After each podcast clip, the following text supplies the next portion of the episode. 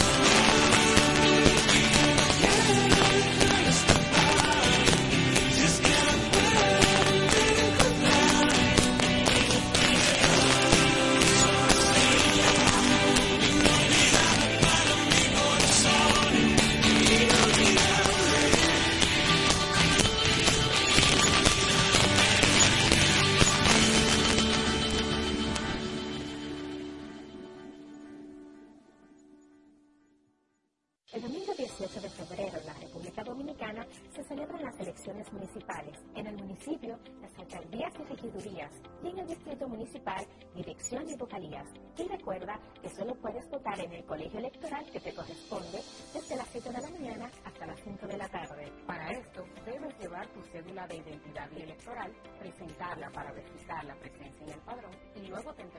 dos boletas electorales, firmadas y selladas, una para que elijas la alcaldía y otra la regiduría de tu preferencia. Si es para un distrito municipal, será una boleta para la dirección y otra para la vocalía. Cuando llegues al podio de votación, marcarás con una X, raya o cruz sobre la imagen de tus candidaturas de elección. En el caso de la alcaldía, marcas el partido de tu preferencia y esa regiduría marca sobre la fotografía de un candidato o candidata para ejercer el voto preferencial.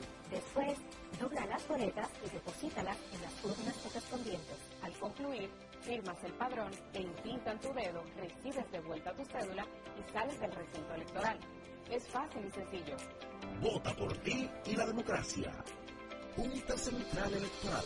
Garantía de identidad y democracia. Este segmento llega a ustedes gracias a Banreservas, el banco de todos los dominicanos. Este segmento llegó a ustedes gracias a Banreservas, el banco de todos los dominicanos. Jessica realizó su sueño ecoturístico con la ayuda de Expo Fomenta Pymes Banreservas para ella trabajan Andresito y Julio, junto a otros habitantes de la zona. Los clientes de Jessica desean tanto aprender a surfear que Raquel llegó la escuelita que soñó a hacer una hermosa realidad. Le pueden preguntar al piloto Luis Manuel, a quien le asignaron una nueva ruta de vuelo, o a Pilo, que ya sabe por dónde se le entre el agua al coco. Y Carmina hasta organiza una feria con los artesanos de la zona, en el parador que puso Virgilio. Luis Manuel, Pino, Virgilio, Carmina, Raquel, Andrés, Julia y muchos otros se alegran porque Jessica acudió a Banreservas. Detrás de uno que avanza, hay muchos más echando hacia adelante. Banreservas, el banco de todos los dominicanos. Esta es la nota 95.7. Conoce de todo.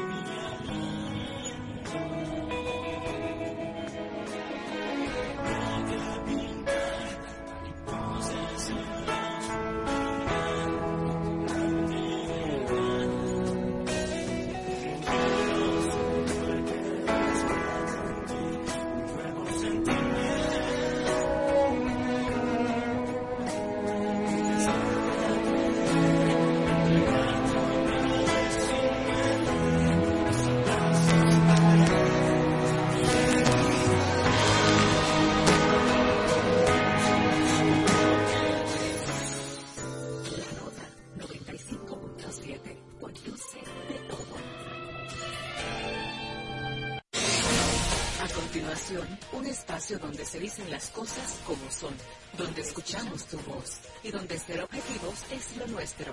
José Monegro, Luis García, Germán Marte y Hugo López Morrobel te invitamos a poner cada cosa en su lugar. Desde ahora, cuentas claras, periodismo sensato.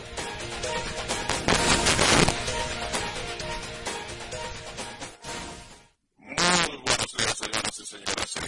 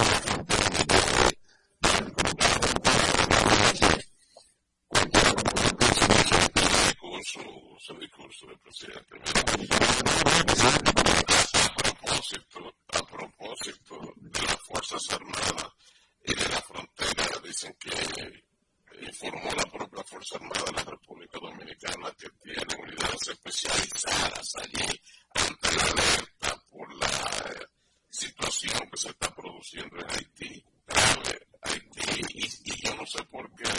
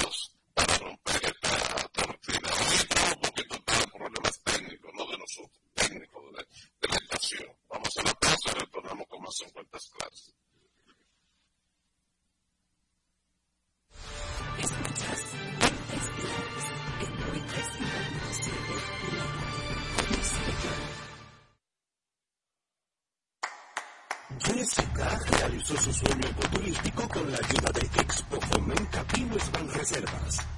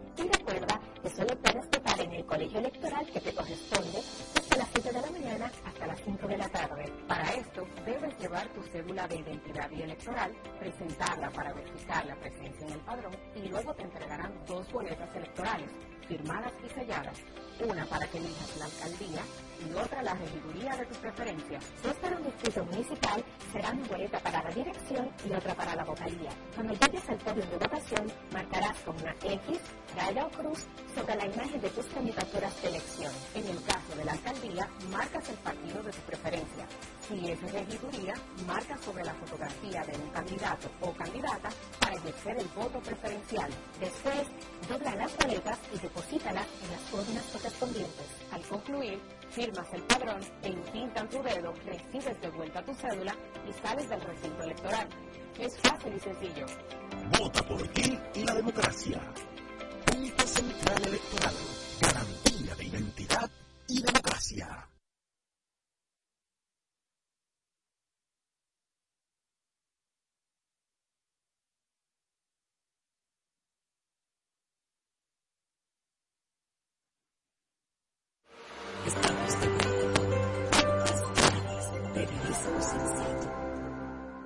Seguimos en cuentas claras, 7.34 minutos de la mañana. Optimiza de manera eficiente los procesos de pagos al exterior a través de su empresa, realizando transferencias digitales internacionales a través de las mejores plataformas digitales del mercado, Internet y Mobile Banking Empresarial BHD.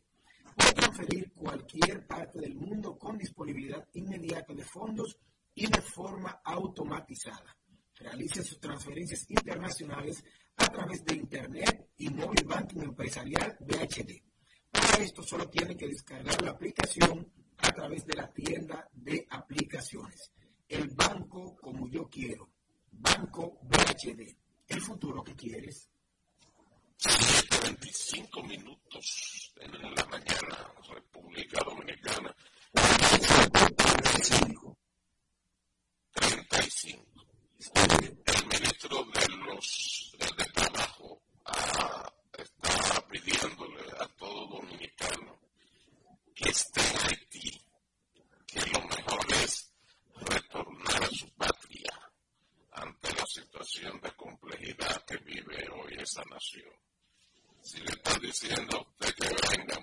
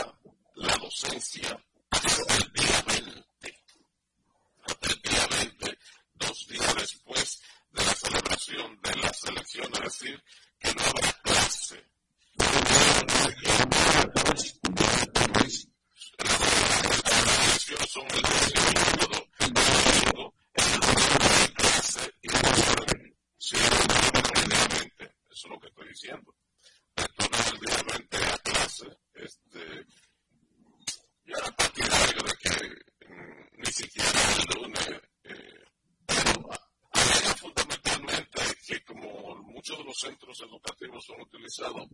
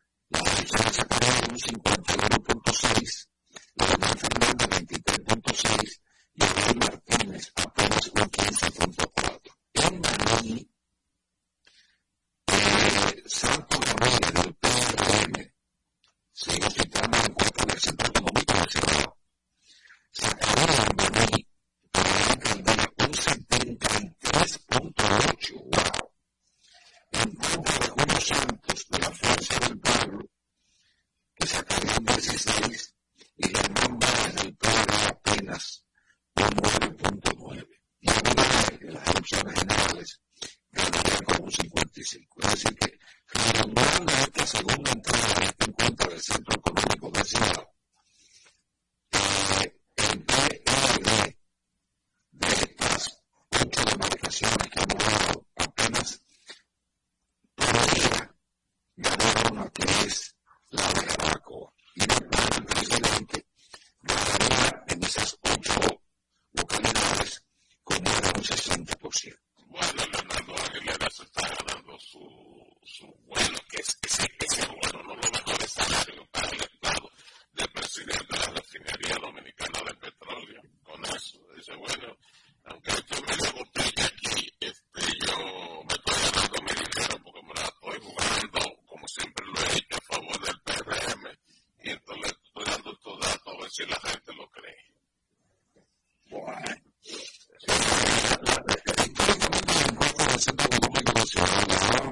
Siempre y. No, pues porque por ahí eso son financiadas, pagadas por ese lado, usted cree. Un otro una de encuestas, porque todas las encuestas aquí el gobierno, con lo ajeno, por supuesto, la ha comprado la, la comparado. Bueno, si hubiera dicho, yo no, en esta coyuntura antes sí, pero en esta coyuntura yo no creo en esas encuestas. Eh, yo prefiero esperar, prefiero esperar la encuesta del pueblo de la República Dominicana cuando eh, en apenas eh, nueve días se reúnan las asambleas electorales y decidan ahí nosotros el día 19, aquí en Cuenta Clara, podríamos estar validando, por eso le digo, anote todo eso, todo eso que usted está dando ahí, a ver si se corresponde con la decisión interna del pueblo dominicano de elegir candidaturas. Y sobre todo, el elemento que hay que tomar en cuenta el lunes, eh, cuando con la, la,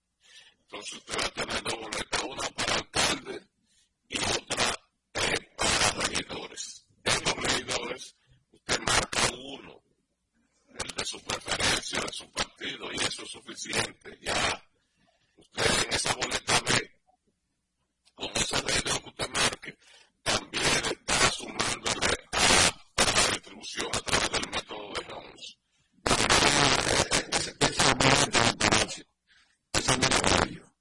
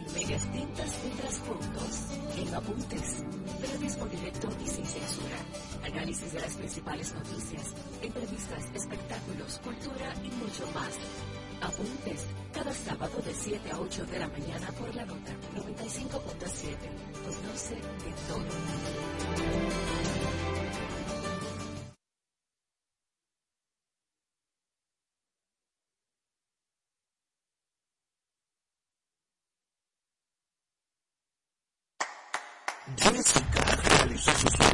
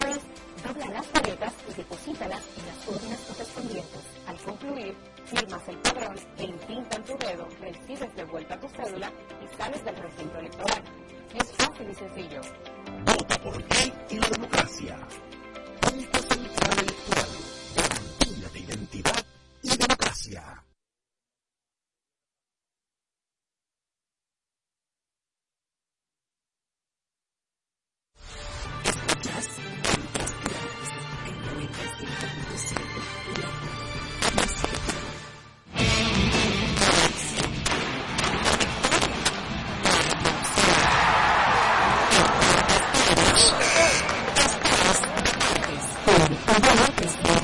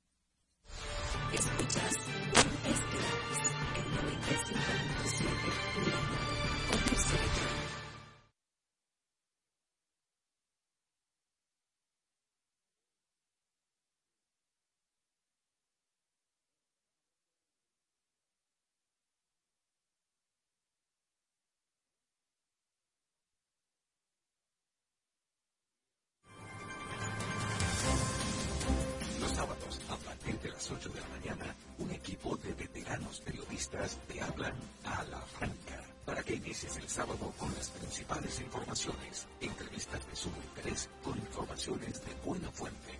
Germán Marte, Carlos Rodríguez, Bartolomé de Champs y Stalin Taveras. Y junto a ellos la doctora Daría Flores con su sección de salud. Ellos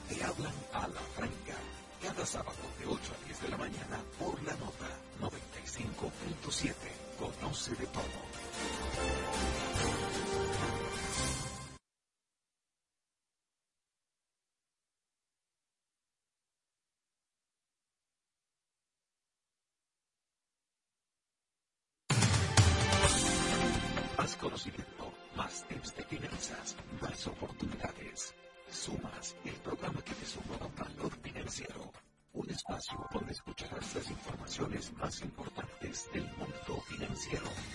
Sumas, bajo la conducción de Santiago Sicar y Ed Silva. De lunes a viernes a las 7 de la noche por la nota 95.7. Conoce de todo.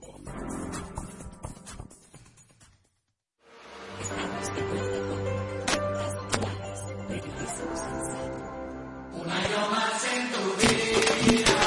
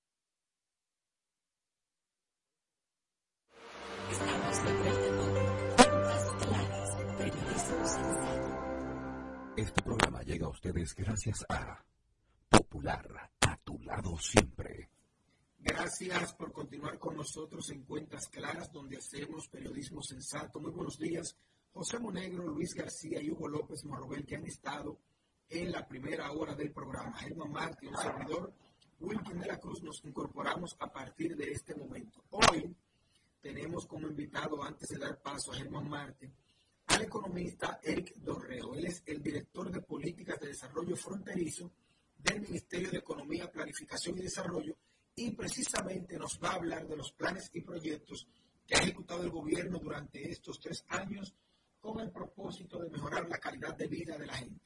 Antes de nuestro invitado, buen día, Germán. Buenos días, Wilson de la Cruz. Buenos días al pueblo dominicano. Buenos días, don Eric. Gracias por acompañarnos. Buenos días, buenos días y gracias, gracias por la invitación para contarle a quienes nos escuchan de los avances en este proceso de transformación de la zona fronteriza. Y aquí estoy presto para cualquier pregunta o inquietud que se tenga. Ayer, ayer el presidente Luis Abinader dijo que la mejor que es inteligente invertir en la frontera. ¿Cuáles son las razones por las cuales el presidente o el gobierno considera que efectivamente es inteligente, es conveniente para un capitalista mediano, un gran capitalista, invertir en una zona tan reprimida como la frontera? Mira, lo que sucede es que cuando llegó la presente administración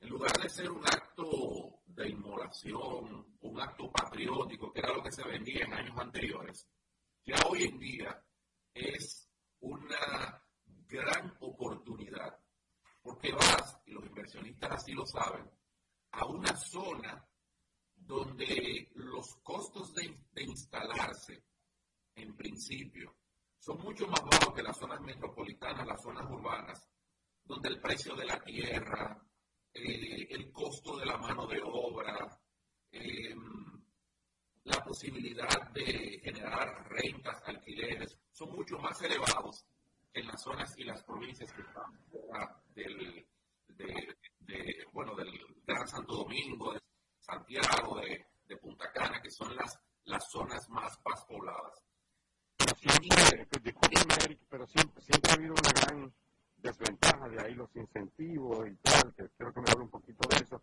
pero la desventaja está en, en la loca, en la locación, vamos a decir, en la localización. El tema de, lo, de las vías de acceso, la distancia entre eh, la, digamos, la, la, zona industrial que hay central, la empresa que se allí, para ir a los puertos, para traerlo a Santo Domingo, para, para exportar, si es, si es el caso para distribuir a nivel nacional. ¿Cuáles son entonces esas mejoras que se han introducido y, bueno, si se han pensado en ese sentido? Sí, e, e, eso, eso era lo que te iba a comentar, que esos temas que eran déficits y que se están atendiendo, entonces ahí hay una inversión importante. Y uno es el tema que tú señalas, el tema de infraestructuras. Eh, cuando hicimos el análisis, la estrategia de mi frontera identificó más de 500 kilómetros de carretera que son necesarios para conectar en algunas ocasiones la misma provincia. Que hay, hay zonas, por ejemplo en Elías Piña, que para yo ir de un municipio a otro, Elías Piña, yo tengo que salir de la provincia. Si voy de Comendador a Hondo Valle, tengo que salir hasta San Juan y llegar a Matallaya, al Cercado, para luego volver a entrar a la, a la provincia o, el caso que se daba anteriormente, ya solucionado, de los 72 policías acostados que estaban entre Santiago y Montecristi, o el tema que el mismo presidente señaló en el día de ayer, de que para ir de Jimanía Pedernales yo me tomaba o me tomo todavía cinco horas, y como con el nuevo trayecto proyectado que une Pelempito con Puerto Escondido y Cabo Rojo, yo eso lo voy a poder generar en hora y media. Entonces, la conectividad avanza y está garantizada pero los incentivos se mantienen. La ley 1221, que ya hay 54 empresas clasificadas y reclasificadas, esta, este incentivo, ¿por qué se tiene que dar? Porque evidentemente no hemos solucionado todos los problemas. El gobierno ha comenzado una estrategia y un proceso, pero ese proceso, ese proyecto, esa estrategia es una estrategia a largo plazo, de manera que los incentivos se tienen que mantener y con estos incentivos, por eso es que es inteligente invertir en la frontera, porque no solo hay un plan, no solo hay planes que atacan las brechas, sino que también hay incentivos. Y te doy dos ejemplos, hermano, solo dos ejemplos. En Manzanillo, el precio de la tierra se ha cuatriplicado entre 2021 y 2023. Solamente porque por las obras y la planificación que hay alrededor de eso. En Pedernales, que hay un tema, hay un tema crítico de titulación, hay un fuerte avance de sectores productivos buscando ponerse al día en los temas de titulación alrededor de Pedernales. Y todo eso, ¿qué es lo que implica? Que ahora hay, una, hay un espacio para invertir. Y por eso yo considero que es, al igual que señaló el señor presidente, es inteligente en este momento ir a la frontera e invertir en ello. Más, eh, pero, pero realmente la, el retorno de capital, si tú tienes una empresa de, de mediano, vamos a decir mediana, qué sé yo, para la producción digamos que de muebles, no sé si eso prospera, o una agroindustria, no sé cómo va eso. Eh, cuéntanos, ¿cuáles son, ¿cuáles son las empresas que se han instalado y cómo y cuál es el potencial que tienen? ¿Cuáles son los renglones eh, donde se ven mejor condiciones para desarrollarse en la, en la región fronteriza? Claro, mira, yo, eh, tú señalaste dos, dos sectores. Lo primero es que cualquier sector cualquier sector eh, es rentable eh, para localizarse. Ahora, siempre y cuando la actividad a generar tenga una vinculación directa con la vocación y las actividades que se están implementando en una zona. Es decir, si yo quiero hacer turismo, ahora mismo, en el momento que estamos, yo no le sugeriría vete a cualquier lugar de la zona fronteriza a hacer turismo. Aunque tengo paisajes, dinámicas que favorecen al turismo. Pero yo te diría, no, tiene que ser Pedernales, porque en Pedernales es que están las condiciones, está la vocación, están los incentivos para que ese sector sea productivo. Si tú quieres ir al sector de industria, por ejemplo, quizás no es Pedernales, quizás es la Jabón a donde tienes que ir. Si tú quieres ir al, al, tema de logística, tienes que acercarte más a Montecristi. Si quieres pensar en el agro, tienes que irte a Bauruco o tienes que irte a Elías Piña. Y te doy un ejemplo en Bauruco. En Bauruco, como parte de la estrategia, se está impulsando junto al Ministerio de Agricultura y la FAO un proyecto estructurante eh, que va a haber y se ha programado un proyecto estructurante para cada provincia. El proyecto estructurante es algo que yo materialice lo que está definido en cuanto a los objetivos de la estrategia. Que si yo estoy planteando generación de empleo, esto me lo genere. Si estoy planteando eh, diversidad, esto me lo genere. Y en Boluco se está impulsando el Centro Agroindustrial Enriquillo Norte. Esto es una eh, inversión que está proyectada de 25 millones de dólares, donde 15 millones de dólares son eh, eh, parte de la inversión pública y 10 millones de dólares de capital privado. Y solamente el capital privado, en los análisis que se han realizado y donde ya hay muchos inversionistas que están interesados en, en participar, la tasa interna de retorno de esa inversión es de, es de, es de un 22% en el primer año. Cuando ya, es claro, cuando ya comienza la operación en una zona así. ¿Pero por qué? Porque esa tasa interna de retorno bueno, porque es que el centro agroindustrial Enriquillo Norte está localizado al lado donde está el centro de la producción de plátano del país, que es alrededor de Tamayo. Entonces, ¿cuál es el compromiso? Que el gobierno fortalezca a la comunidad, a los productores, a los eh, entes productivos alrededor de Tamayo y los municipios que están produciendo en este rubro. Y que ese fortalecimiento les dé las garantías de la materia prima a quien va a generar el valor agregado. Y que va a llevar una planta, la va a instalar, va a empaquetar, va a producir, va a enviar y va a proveer esta provisión a la región Enriquillo, a Pedernales, a Haití, al resto del país. Y por el puerto de carga que se está proyectando por Barahona también de manera internacional. Ese son el tipo de inversiones inteligentes.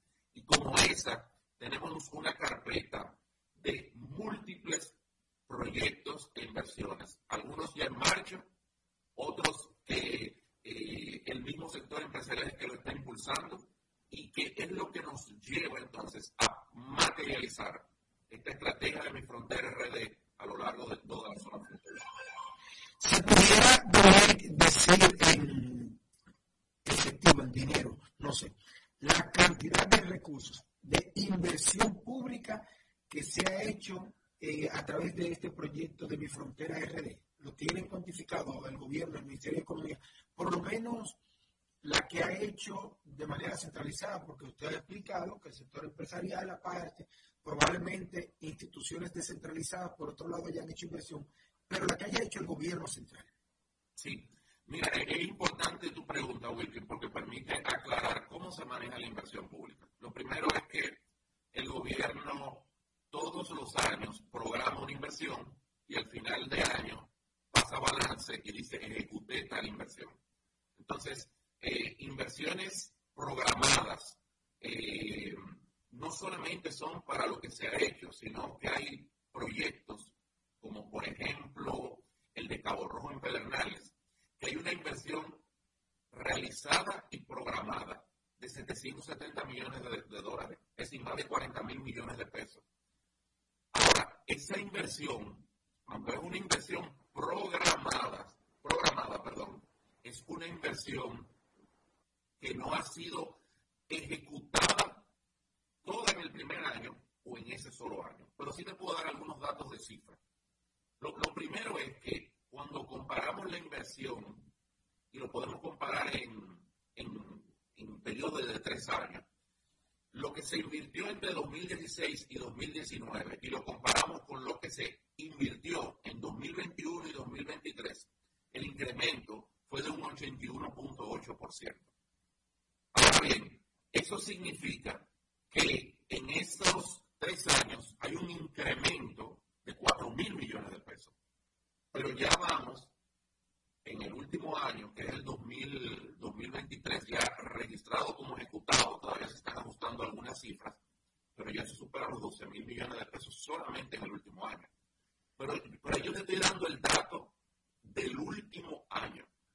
Cuando, cuando hablamos del centro agroindustrial en Riquillo Norte, de eso hay un 10% de eso que te estoy diciendo. Después el resto son de los que en el presupuesto plurianual se van consignando para poder eh, ser ejecutados. Lo importante es que nos ha permitido la estrategia de que el gobierno también invierta de manera inteligente. E invertir de manera inteligente desde la inversión pública es colocar cada centavo ahí donde lo requiere la gente y que a futuro no estemos inventando ni improvisando, sino que ya desde el 2021, que fue cuando se finalizó a definir esta estrategia y este plan, ya se tiene estipulado qué va a suceder a final del 24, qué va a suceder en los próximos 10 años y qué va a suceder en los próximos luego 20 años para que esto sea una realidad. De el, nivel de pobreza que para el impacto en la gente sí por ahí por ahí ese mismo era o sea estas inversiones cómo esto ha impactado en la gente si esto de alguna manera ha frenado la migración de los ciudadanos de provincias como Pedernales, Independencia, Elias Piña, Dajabón, Bauruco, hacia la capital, hacia la provincia más cercana, quizás como Asua, Baní, San Cristóbal, San Juan, eh, Santiago, Bonao, no sé. ¿Cómo esto ha impactado en la gente de esas siete provincias? Mira, eh, el impacto en los, las dominicanas y dominicanos ha sido extraordinario, al punto tal que yo puedo hablar con ejemplos, incluso, de cómo eh, personas que se habían ido, el caso que es muy recurrente, eh, de Pedernales hay mucha gente que está viviendo en Punta Cana, en Higüey, y está integrada al sector turístico, y como gente que está retornando a Pedernales, porque el retorno a su tierra no es solamente el apego a la familia, sino que es la posibilidad de yo, donde nací, poder generar entonces eh, ese desarrollo que se quiere, estar cerca de los, de los míos. Eh, pero ayer se, se presentaban testimonios de personas que fueron impactadas por el programa Conectar Asentamientos Humanos al Desarrollo, el programa CAR, donde, por ejemplo, en, en en Santiago Alcántara, decía que por primera vez en 72 años tenía energía eléctrica. Y yo me recuerdo haber sentado con, con don Santiago y, y, hablar con él. Él me dice, yo tengo nueve hijos, todos en Santiago. Todos se fueron. ¿Por qué? Porque yo quería que ellos echaran para adelante. Aquí no había ni, ni una escuela, ni una universidad, y no había luz para que ellos progresaran. Y me dijo don Santiago, esto se, inauguró el año pasado, este, este proyecto, con el apoyo de Energía y Minas, el IDI y otras instituciones. Y él me decía, por primera vez, luego de que se fueron mis hijos, yo voy a celebrar la Navidad con ellos aquí, donde ellos nacieron. ¿Por qué? Porque ya yo tengo energía y ya yo le puedo a ellos habilitar un espacio donde se puedan quedar con toda su familia. Y es evidente que un proceso masivo de vuelta de quienes se fueron a la frontera no se va a dar porque se necesitan muchas condiciones. Pero eso se ha iniciado y se ha iniciado porque ya hay empleos en la zona fronteriza. El presidente lo señalaba ayer. Un pedernales va a encontrar empleos seguros en la zona fronteriza. Los empresarios nos dicen, es que no tenemos mano de obra, es que necesitamos mano de obra. Entonces, ese proceso ya se está dando, va a aumentar y evidentemente va a permitir de que la frontera siga siendo repoblada. Es que insoslayable eh, al momento de definir cualquier estrategia. Tiene que ver con lo que pasa de aquel lado de la frontera, ya que estamos en el filo de la navaja, ¿verdad?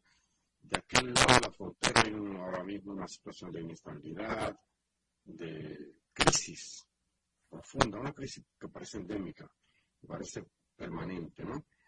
¿En qué medida esto peligra o puede hacer peligrar a la parte dominicana inversiones que se pueden hacer la frontera? ¿Y en qué medida esa inversión estatal también es un, digamos, un aliciente para que la frontera no se siga despoblando? Y vemos que en muchas de esas provincias lo que ha ido es menguando la, la población, quizás ahora en Pedernales lo que sea aumente por lo que está sucediendo, porque está sucediendo, pero a nivel general, ¿cómo afecta esa situación en Haití de este lado de la frontera? Y si es verdad que representa una amenaza inminente de una, avalancha de gente que puede arrasar con todo, como la langosta, la plaga de la langosta, aquí menciona la Biblia, siete plagas, eso. ¿Cómo, cómo, lo ven ustedes, es decir, los estrategas? cuando van a decir a la gente, mira, aquí se puede invertir, mira, aquí se puede, cuál es la situación real, la verdad, verdad, como dice el tigre del barrio. No, mira, Germán, lo, primero es que este ejercicio, que ha sido un, ejercicio no solamente técnico, sino de apropiación política, eh, nos ha permitido eh, dejar claro que una cosa es Haití y otra es la zona fronteriza. Son dos cosas diferentes, evidentemente cuando analizamos, hicimos nuestros diagnósticos en la zona fronteriza, tuvimos que considerar eh, relaciones de tipo comerciales, ambientales, eh, de población, que se dan con el vecino aquí. Pero nos permite ese diagnóstico, entonces, generar los paliativos, las estrategias, la, te pongo un ejemplo, la diversificación. Antes, cuando hicimos el diagnóstico, la zona fronteriza, desde el punto de vista productivo, se concentraba en dos sectores económicos, que eran agricultura y comercio. Hoy, ya la frontera se comienza a diversificar. El comercio no es solo con Haití. Hay comercio que sale de la zona fronteriza y que va a otros países. Hay comercio que sale de la zona fronteriza y viene al país. Ya hay actividad turística fortalecida, localizada, eh, impactada, impulsando cambios y transformaciones. Ya hay todo el aparato de no solo el turismo, sino de la logística, que es otro sector económico a diversificar. Es un elemento que como parte de la estrategia entonces hemos tomado en cuenta. Debemos de diversificar en la zona fronteriza. Entonces, en realidad, aunque sí es una amenaza, y recuérdate que las amenazas, eh, y nosotros así lo vemos desde el punto de vista de la planificación, son aquellos elementos de los cuales no tenemos control. Aunque sí es una amenaza, la estrategia de desarrollo para la zona fronteriza, mi frontera RD, lo que permite es generar un escudo social, económico y productivo ante esas amenazas. De manera, perdón. Yo de acuerdo, yo lo hago así también. Eso es, es decir, esa es la mejor estrategia, incluso el despliegue militar, que todas esas normas, que todas esas tonterías, que no son más que para Fernalia, que bueno, no, porque eso no pasa de allí, pero esa inversión se queda, se queda permanente. Y si te digo algo, Germán, eh, y tenemos proyectos dentro de la estrategia en alianza con el Ministerio de Defensa, el cual ha sido un aliado estratégico. Ahora, esa alianza, y así lo hemos conversado con el equipo y con, bueno, eh, con, con todas las áreas que estamos trabajando, lo que busca es impulsar un concepto que se denomina seguridad para el desarrollo. Y te pongo un solo ejemplo es que cuando hacemos la verja perimetral, eso podemos conectarlo con el circuito de mercados fronterizos, de manera que los mercados fronterizos no estén en el centro de las ciudades fronterizas, sino que estén adosados a la verja perimetral. Para que la verja perimetral se convierta en un elemento de seguridad con relación a la República de Haití, por al mismo tiempo genere un perímetro que no permita que quienes entran a comprar y no tienen los papeles regulados de acceder al territorio nacional, continúen a aceptar, sino que compran y se regresan. Eso es seguridad para el desarrollo. Y, así lo vemos, así lo entendemos. Y esta, esta alianza nos ha permitido, con defensa, con migración, con desarrollo fronterizo, con industria y comercio, con aduana, nos ha permitido entonces sentarnos en la mesa y decir cómo generamos este escudo social, económico y productivo. Y es lo que nos ha permitido diversificar y ofertar las estrategias que te estamos presentando a ti y a todos los amigos en este momento. Muy bien. Bueno, muchísimas gracias a Eric Torrejo, director de políticas de desarrollo de la zona fronteriza del Ministerio de Economía. Yo creo que ha dado ha pintado un panorama bastante claro, esperanzador, diría yo, Vamos a ver ahora si del dicho al hecho eh, no es un gran trecho, sino que es un Muchas gracias, Eric. Gracias a ustedes. Buenos días. Gracias, Eric.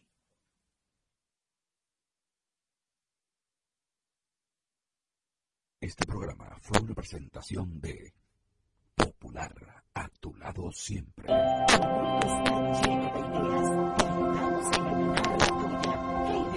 se cumplirá desde 2024.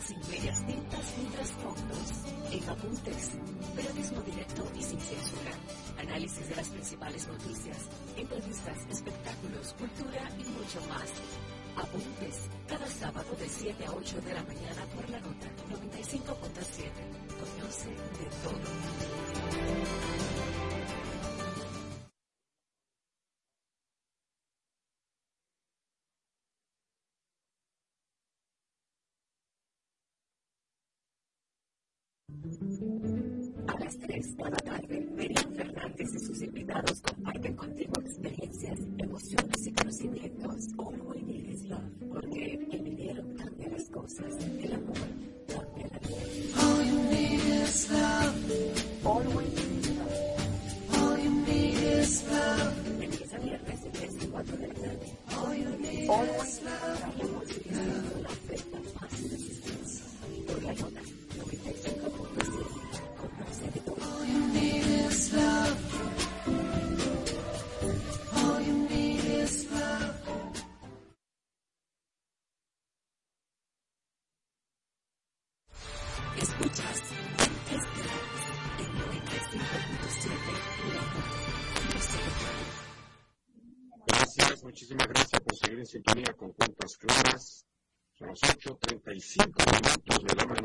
es el momento de escuchar a nuestro querido colega Pedro Ángel, que tiene un resumen de salud, como siempre, muy interesante. Adelante, Pedro. Buenos días, audiencia programa Cuentas Claras y este segmento de resumen de salud.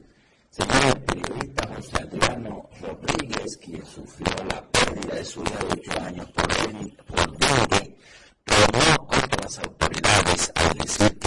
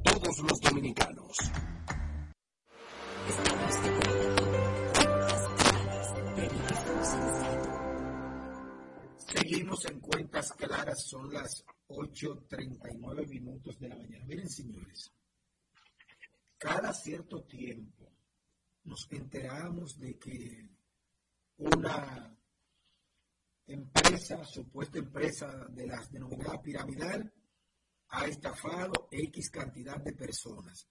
Piensa que constantemente las instituciones del Estado, uno mismo, por estos medios y otras plantas televisoras, vienen advirtiéndole a la población tener cuidado al momento de darle su dinero, poner su dinero en manos de personas. Ayer, la Oficina de Atención Permanente envió a prisión preventiva a ocho acusados de una estafa piramidal que incluye como víctima a unas 90 personas y casi 3 millones de dólares, unos 120 millones de pesos. El principal de este grupo es un señor identificado como Juan Diego Toribio Mejía, acusado de estafa piramidal que se ha convertido en recurrente desde la pandemia del COVID-19. Según la imputación que hace el Ministerio Público, el señor Toribio formaba parte de una sociedad comercial llamada HDLS Digital, Kimbo Investment, y de la cooperativa de ahorros y créditos eh, la cual ofrecía ganancias de un 165% anual. Ese tipo de ganancias, desde que usted vea que le quieren dar mucha ganancia por su dinero, póngase chivo. Tenga ojo avisor. Que los empresarios grandes por más que usted vea que uno habla de que se lo quieren ganar todo, nunca tienen un margen de ganancia tan grande. Todo lo que tiene márgenes de ganancia muy elevados, busque que al fin y al cabo la persona, las personas que invierten su dinero ahí, terminan perdiendo su dinero, terminan perdiendo parte de sus recursos. Y lo ha dicho varias veces la superintendencia de bancos, inclusive tiene un anuncio comercial que pone como ejemplo que una persona se gana tal cosa y dice, no, eso es imposible. Bueno, pues así como es imposible tal cosa, es imposible que usted pueda ganarse una cantidad exorbitante de dinero como lo que le ofrecen las empresas piramidales. Por eso tienen que tener cuidado y vivimos aconsejándole a la población a que tenga cuidado al momento de invertir su dinero, pero sobre todo que investigue, que si usted entra a las redes sociales, a Google, a los periódicos, usted se va a dar cuenta, no tiene que ir muy lejos ya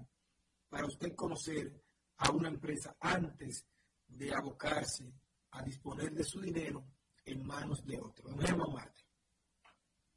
Si es una que te nada que te pinten tan bonito, nada, nada en la vida es tan bello como los sueños. ¿Y cuál es el sueño de toda persona? Ah, ser rico sin trabajar, conseguir todo, sacarme la loto y de, de hoy para mañana ser millonario sin dar un golpe si es, si es preciso, o hacer el menor esfuerzo. Eso siempre suele ser frustratorio al final del cuento. Es bueno ganarse, ganarse la vida bien, es bueno ganar dinero, es bueno tener riqueza, sí, ¿quién dijo que no? Luego lo que es, eh, lo que hay que tener cuidado no ser demasiado ambicioso como para que te ciegue la razón y no vea cuando te están metiendo el cuchillo. ¿verdad? Y tú dices, ay, qué bonito ese filo, cuánto brilla ese puñal, ay, qué, qué belleza, mira, y es delicado, ni siquiera pesa mucho, fuera, te lo atraviesan el corazón y te mueres. Eh, diciendo así gráfica y brutalmente. Así es. Así es, Wilkin, yo creo que hay que poner atención a esas sugerencias que sabiamente muy bien y que tiene la superintendencia de bancos, las instituciones. Yo, yo uso mucho Internet Banking de, mi, de, de, de, las instituciones bancarias y, las dos y otras, y otras también eh, te envían eh, consejos de cómo cuidarte, cómo cuidar, cómo evitar ser estafado y demás. Pero es que para la ambición, para el que no quiere, bueno, no hay nada que valga. Y siempre habrá gente que querrá salir por suerte que hay una parte que escucha programas como este, que, ven las orientaciones de las autoridades, pero siempre sale un pendejo a la calle, entonces ese pendejo, si es ambicioso, más fácil cae. Eh, no, quiero, criticar a, quien, a las víctimas, porque no, no, es, no es el objetivo, pero, pero así, dicho claramente, ese pendejo, no, no, no hay que creer. si, si algo tantísimo dinero tan fácil, ¿ustedes creen que no estuviera ahí el Banco Popular o el BHD o los banqueros, los empresarios que tienen cuarto, ellos tienen más, más que más que yo. Entonces lo primero que te pregunta, ¿quiénes están ahí? ¿Cómo es la cosa? Y, y por qué tanto? Siempre, siempre dude, siempre dude, siempre dude. La orientación, pero no otro que tiene, tiene un negocio, como dicen ellos, porque se lo habilitan muchísimo, que a lo mejor a veces le están dando una buena para que, para que que, ¿cómo se llama? Ese, que, gente, que te lo da tanto, que es diamante, que es rubí, que, que es oro, que no sé qué. Y bueno, y al final, cuando ellos recogen el mazo, dejan a todo el mundo enganchado. Esto es bueno, la gente no la fe, porque estoy que sean, pero, y no, no estoy que sean tontos tampoco, es que momentáneamente la ambición, el deseo, la codicia, lo que sea, te puede llevar a no razonar a no detenerte. Ah, no, espérate, es verdad esto. Esa gente de separarse, como cuando uno se va a casar, como cuando la gente va a casar, que tiene que evaluar todo. O cuando tú vas a coger una carrera en la universidad, espérate, no, que yo no soy bueno con los números, déjame ir por lo humanitarios, que yo no sé escribir, a mí no me gusta escribir, yo voy por la matemática, que soy bueno ahí. En fin, pues dije, incluso cuando tú sales de tu casa, tú dices, bueno, me voy a ir por aquí, por allí, porque el tapón de ayer, todo eso son eh, que tú cargas, entonces, ¿cómo con el dinero? ¿Cómo con el dinero? Hermano, tú vas a una casa que tú dices, no, espérate, que ese barrio no, que no me gusta, o me gusta por allí, por aquí. Yo, por ejemplo, que compré un plano de un pequeño apartamento, y lo que yo hice fue, yo, yo sitio, ah, me gusta aquí, ok. ¿Y es la negociación? Está ok. Y el precio, bueno, el precio yo puedo llegar ahí. Bien, luego que yo defino eso, que yo podía comprarlo, lo primero que por dónde sale el sol, me ubiqué en el mapa, así busqué, ok, los puntos cardinales, yo bien, qué sencillo, oye, yo, yo es eso, que llegar, porque el sol me despierta, bueno, entonces tiene que estar que mi habitación quede hacia el este, que detrás me queda otro edificio con la noche de zona para que de noche no me caliente mucho la casa, para yo si no tengo aire pueda dormir aquí, que no me quede un, un, un, transformador cerca de mi ventana donde yo voy a una pelota. Oye, bien, pues yo podía hacerlo porque estaba pensando. No es que fue a comprar, porque es que bonito no.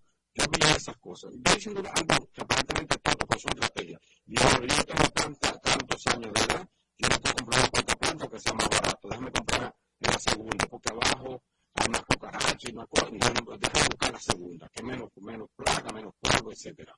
Así, así y yo estoy seguro que muchos de nuestros también, los capitalistas que son los lo, lo que saben cómo se bate el cobre, ¿qué hacen? Evalúan, ¿no? Evalúan, dos son riesgos, hacen análisis FODA, fortaleza, las oportunidades, las debilidades, las amenazas que hay, todas esas cosas. Eso se hace con el dinero. Ustedes dirán, ah, pero yo no soy economista, no puedo tener un economista. Busco un hermano, un primo, un vecino que sepa del asunto, o edúquese. Hay muchos videos, muchas cosas no se debe coger.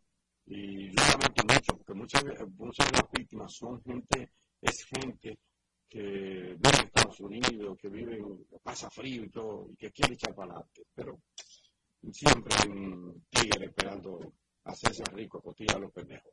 Eh, quiero, no, no quiero terminar sin, sin, sin llamar a nuestros, a nuestros oyentes Aquí lean un trabajo interesante que publica en el periódico El Día. Es, ella lo ha titulado El desgarrador testimonio de una madre cuya pareja violaba a su hija. Leas ese trabajo de la colega periodista y, apreciada Catherine Espino. Su edición impresa y también su edición digital en el periódico El Día. Y es como, y relata ella, les adelanto, para que ustedes lo busquen, cómo mujer hace 35 años descubre que su pareja violaba a una hija de ambos cuando apenas tenía 10 años. Es un relato desgarrador, es un drama que se vive día a día, que es mucho más común de lo que podemos imaginar. Los padres deben educar a los hijos a las hijas. Bueno, eh, eh, eh, no, no importa ya que sea varón o que sea a, los, a los hijos de, la, del valor de su cuerpo, que es sagrado, que es privado. entonces, yo, yo exhorto que lean ese trabajo. Ella relata cómo este hombre le decía, bueno, bueno yo me quedo cuidando a la niña, cuidando a la niña, y ya sabe lo que hacía es una barbaridad, un caso doloroso, pero hay que leerlo para, para sensibilizarse, pero también para, eh, aprender, para que no nos pase. Y si usted tiene sospecha o, o no sé, en algún caso, pues debe, debe, dar la voz de alarma. También hay que quiero tratar eh, el tema de las, de las, de las encuestas. Eh, yo sé que ya en la mañana tengo con mi colega Hugo López Morrobel y García y Luis García, pues estuvieron, estuvieron tratando el tema, el tema de las encuestas, que publica, que publica eh, durante esta semana, bueno, pues ayer y, eh, y está hoy también en los páginas centrales, el periódico y es una encuesta del Centro Económico del Cibao, según la cual, según la cual, según y recuerda que la, la, encuesta es una fotografía del momento, que no es verdad de Dios, no es palabra de Dios. Eso puede cambiar radicalmente puede voltearse la torta de una hora para otra, con una sola acción, con un discurso, con un, un destape, un escándalo, con cualquier cosa. Por eso tanto afán en confundir a la gente. según esa fotografía que, que, publica el Centro Económico ayer y también eh, el PRM barriría en la mayoría o las principales provincias del país. barrería eh, a nivel municipal. Dice que la gana Cruz con 85%, también Santiago ganaría Ulises Rodríguez con un 65%, no hace mucho eso. Bueno, en San Cristóbal dice que también ganaría Carrera con 55%, ahí en Puerto Plata, en Bonao, Bonao que es donde tiene la mayor ventaja, no, en, en, en la que tiene la mayor ventaja, 85%, en Bonao dice 76%, en San Francisco, Villa Gracia gana la oposición, y ahí ganaría Luis Caballo, del PLD, PLD la Fuerza del Pueblo. En Moca ganaría PRM y sus aliados. También en Cotuí, en Iguay, no ha tenido tiempo, no hay tiempo, en San Pedro, en Agua, en Baní, en Jaracoa, en Santo Domingo Norte y en Santo Domingo Oeste. Bueno, Santo Domingo Norte yo no sé si va a eso, porque en Santo Domingo Norte dice, dice esta encuesta que el PRM ganaría con un 60%. Pero, ahí está Carlos Peña de la Fuerza del Pueblo, que a mí me parece que tiene mejor posición que la que ellos señalan ahí. Porque una cosa así es que encuesta también a Abinader entre un 55, que es el, plano más bajo, 55.2 hasta un 61%. Ahí está, para que quieran deleitarse y, y saborear o este bueno, también como, como, digamos que como herramienta, pueden verla en el periódico hoy. Vamos a una breve pausa, porque aún nos queda, aún nos queda un, una de, de este programa de hoy. Bueno, antes de la pausa, recomendarle a los empresarios que realicen los pagos a los proveedores de su empresa de forma fácil, eficiente y segura con transferencias bancarias VHD. Esto pueden hacerlo sin moverse de su oficina, solamente con la creación inmediata de beneficiarios y además sin límites en todas las transacciones. Nada más tienen que utilizar las plataformas digitales más modernas del mercado. Esto es el Internet y el Mobile Banking Empresarial BHD. Para esto puede descargar las aplicaciones desde la tienda de aplicaciones. El banco como yo quiero. Banco BHD, el futuro que quieres. Antes vamos también de inmediato a pasar con Ramón Mercedes que nos tiene un resumen de las informaciones desde la Gran Manzana. Buenos días, Ramón.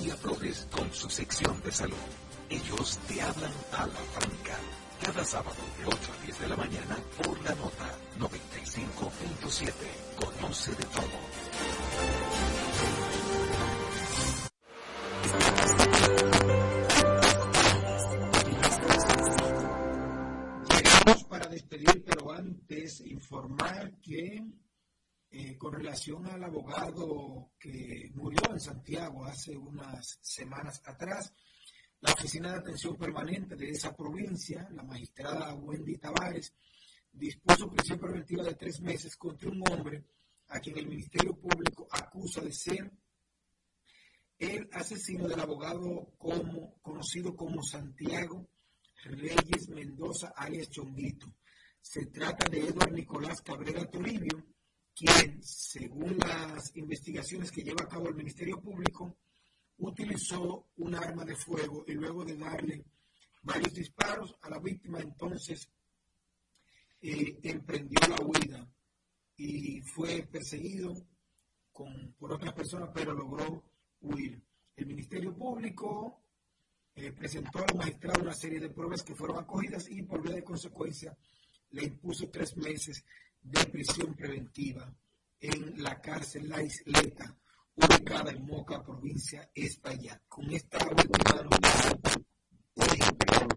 También que ayer eh, apareció arcado, o fue arcado, el sujeto que ni siquiera vamos a decir su nombre, que mató a así. Sí, que fue a visitar a la cárcel, llegaron a agarrarlo, una bestia que lo y allí lo mató,